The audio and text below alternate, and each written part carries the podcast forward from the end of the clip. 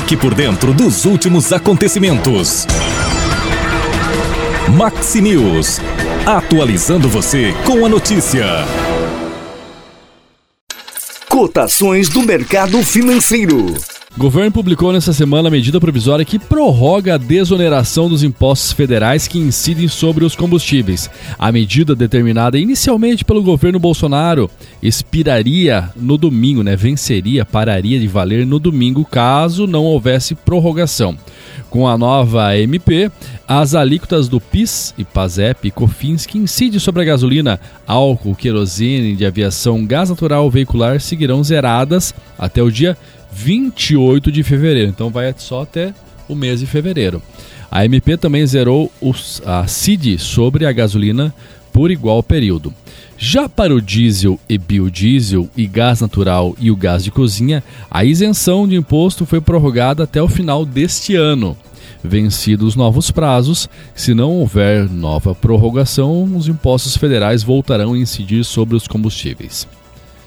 E o saque aniversário do FGTS, do Fundo de Garantia do Tempo de Serviço, para nascidos em janeiro começa nessa semana, né? Começou já neste mês de janeiro, né? Segunda-feira. O trabalhador já pode sacar parte do FGTS uma vez por ano. Quem faz isso não pode sacar o saldo total da conta se for demitido sem justa causa. A Caixa diz que o trabalhador que tiver direito ao saque pode consultar o valor para retirada no aplicativo FGTS disponível para iPhone e Android e indicar uma conta bancária para receber o dinheiro é depositado depois de cinco dias úteis.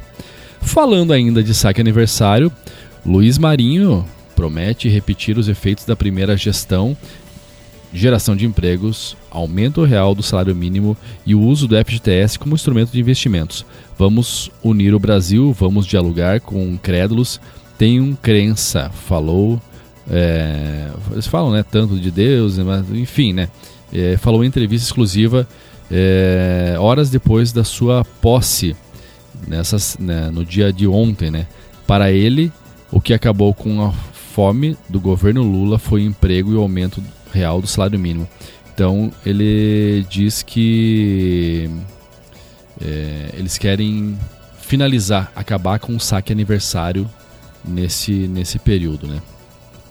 E no segundo pregão de 2023, não deu trégua para o Ibovespa. O índice de referência do mercado acionário brasileiro amargou mais um dia de perdas expressivas e quase fechou abaixo dos 104 mil pontos. A bolsa foi mais uma vez impactada pelo noticiário político e caiu mais do que o índice de Wall Street, onde as primeiras negociações do ano ocorreram no dia de ontem pesa a desconfiança sobre as primeiras medidas do governo Lula, que pretende cancelar privatizações, aumentar o número de ministros, fazer revogação do teto de gastos e adotar uma nova âncora fiscal que permitia mais gastos públicos, afirmou Idan Alves, sócio e chefe da mesa de operações da Ação Brasil Investimentos.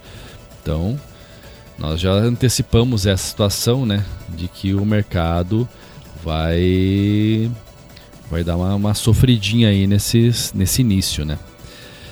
Nesse momento, o dólar comercial está cotado a R$ 5,45, o euro R$ 5,76.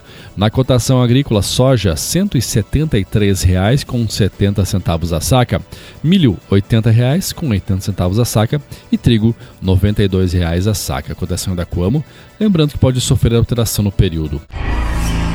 Maxi News.